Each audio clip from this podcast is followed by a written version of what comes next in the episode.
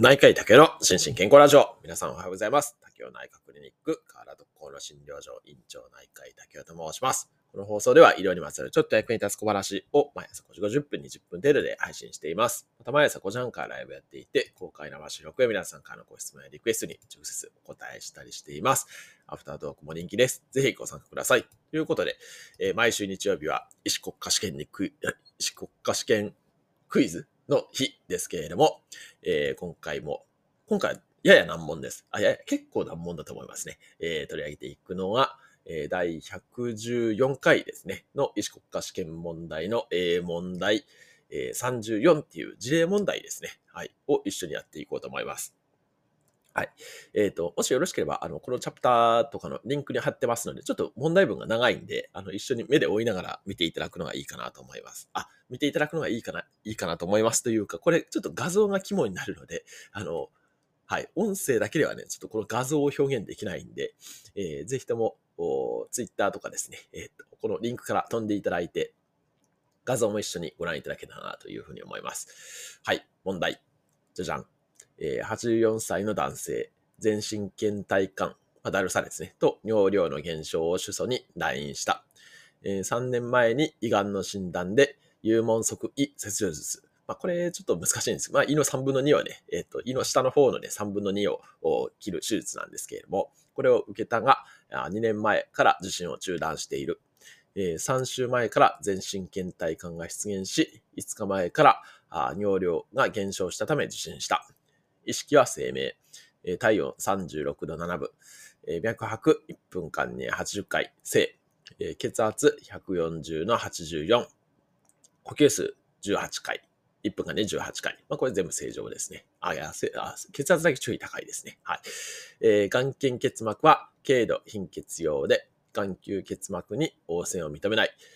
えー、心音と呼吸音とに異常を認めない。腹部は平坦、なんで、上腹部に手術痕を認める。まあ、これは胃がんの手術してるんで、まあ当然ですよね。はい。で、両下肢に圧根性浮腫を認める。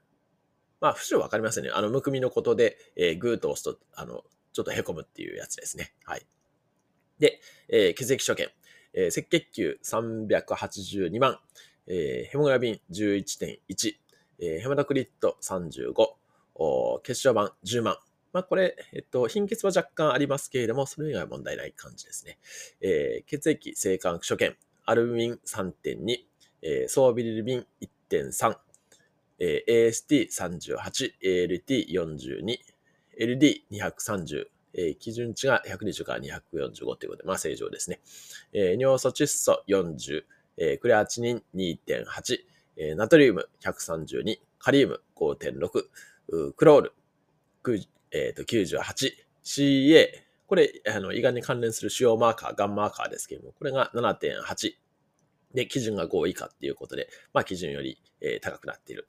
で、CA99、これも、あの、まあ、消化器系の癌でよく出てくるやつですけれども、これが69っていうことで、えー、基準37以下なんで、まあ、これも上がってるっていう感じですね。で、えー、CRP2.1、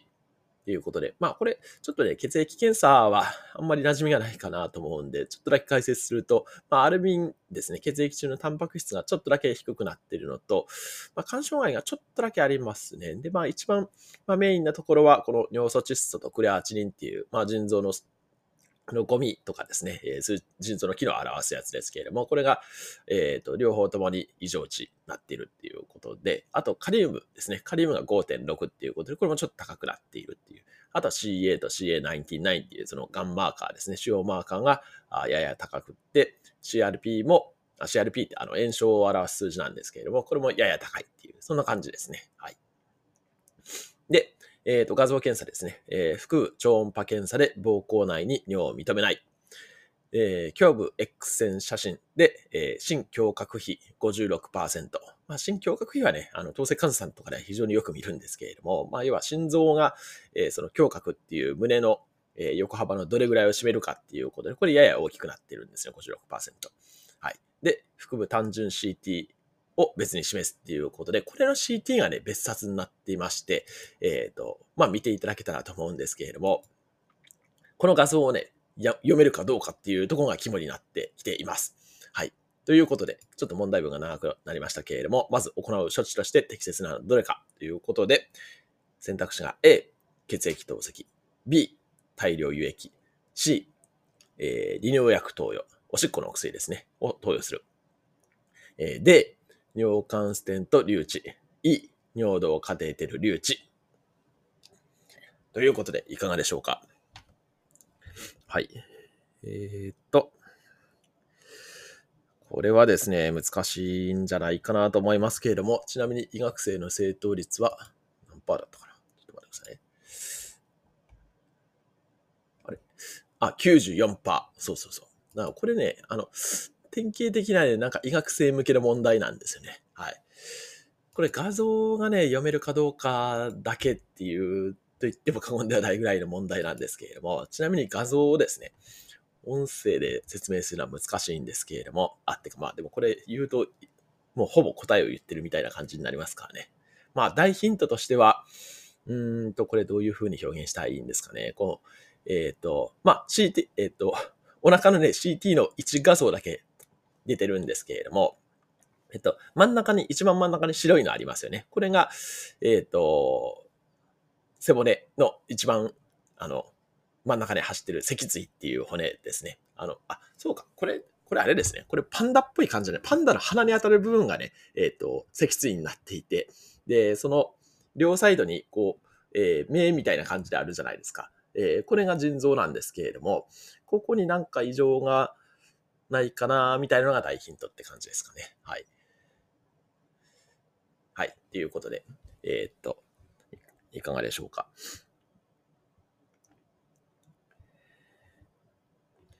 えっ、と、スタイフの方でいきますが、お、本物のお医者さんもいらしてますね。えっ、ー、と、CCC、DDCC、CC、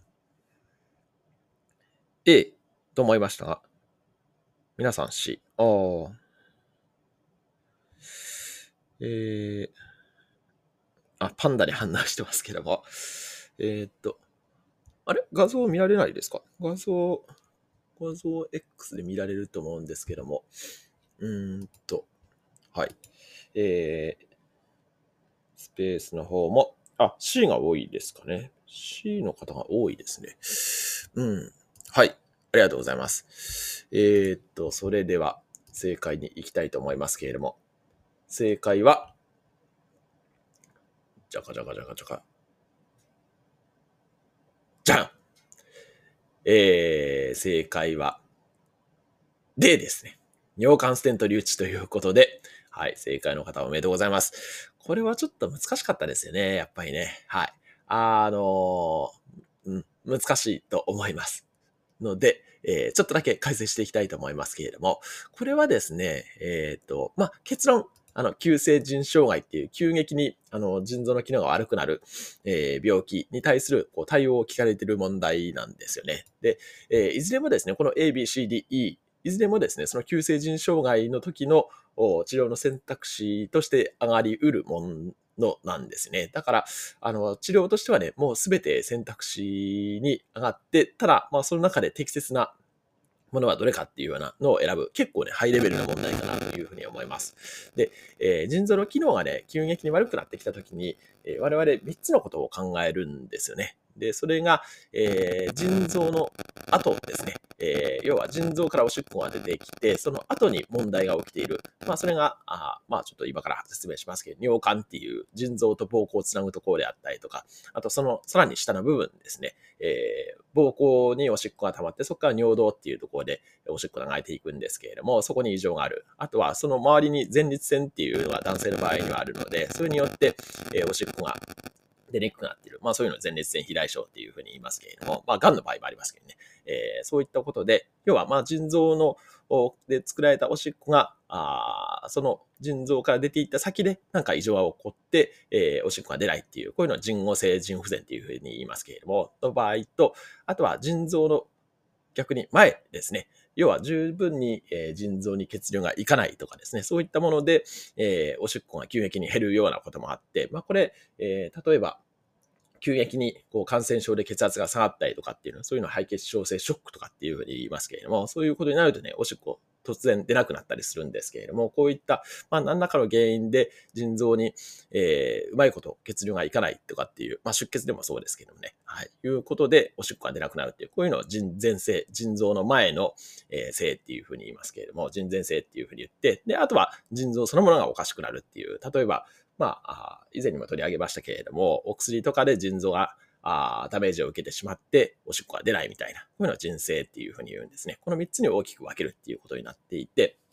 で、えー、中でもですね、まあ、今回のポイントになるのがあ画像検査なんですね。で、先ほどちょっとパンダの目みたいなのに説明しましたけれども、これ実はね、えー、水腎症って言って、これま正常と比較しないとね、ちょっとわかりにくいかと思うんですけれども、これ、えっと、その両サイドにこう U の字型にある、あの、馬蹄型みたいな感じになってるやつが左右の腎臓なんですけど、下の方にあるやつですね。これが腎臓なんですけれども、そこからあ出ているこの、えっ、ー、と、なんていうか、濃いグレーな部分ですね。これがね、あの、普通はこんなに大きく、大きく、太くないんですよね。えー、のが普通なんですけれども、これがもう明らかに、えー、おしっこが停滞しているような感じになっていて、これを水腎症っていう、水の腎臓の症状の症とかに水腎症っていうふうに言うんですね。で、これ、えー、片方だけだったらですね、こんな腎機能悪くなることないんですけども、両方に来ているので、まあ、それで、えー、腎合性の腎不全になっているという、そんな解釈です。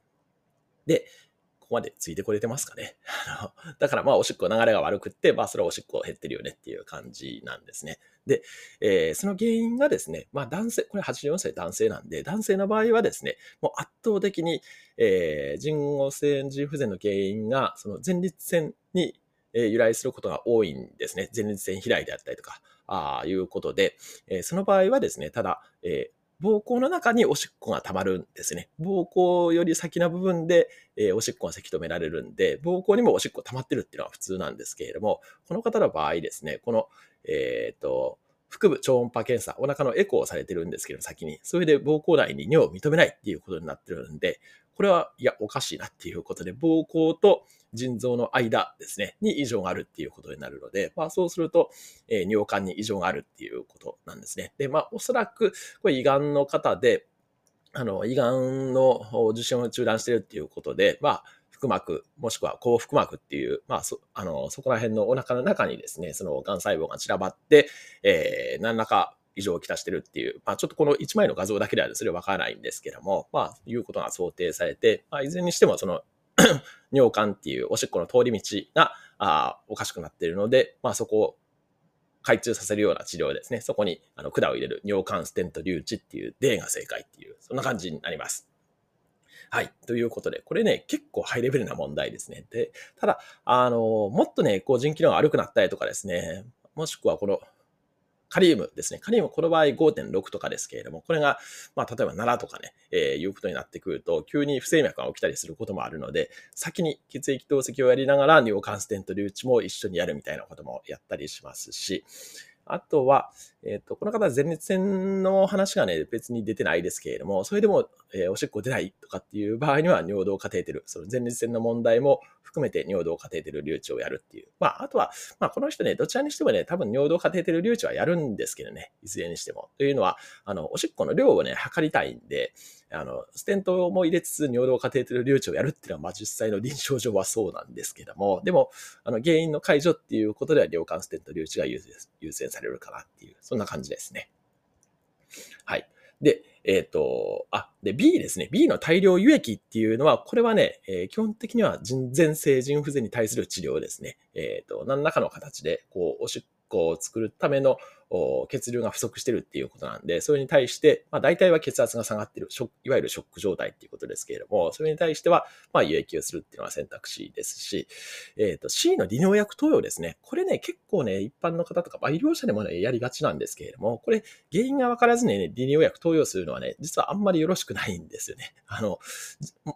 例えば、腎前性腎不全の場合に利尿薬投与すると、それ、えっと、治療に逆行していることになってしまうんで、あの、はい、おしっこが出ないイコール利尿薬投与みたいな短絡的な発想はね、実はあんまりよろしくないというふうにされてますね。はい。まあ、原因をちゃんと突き止めて、その原因に対する対応をしようっていうような、そんな問題でした。はい。ということで、熱く語りすぎました。今日も幸せな一日でありますように、お相手は第1回の竹でした。興味津々。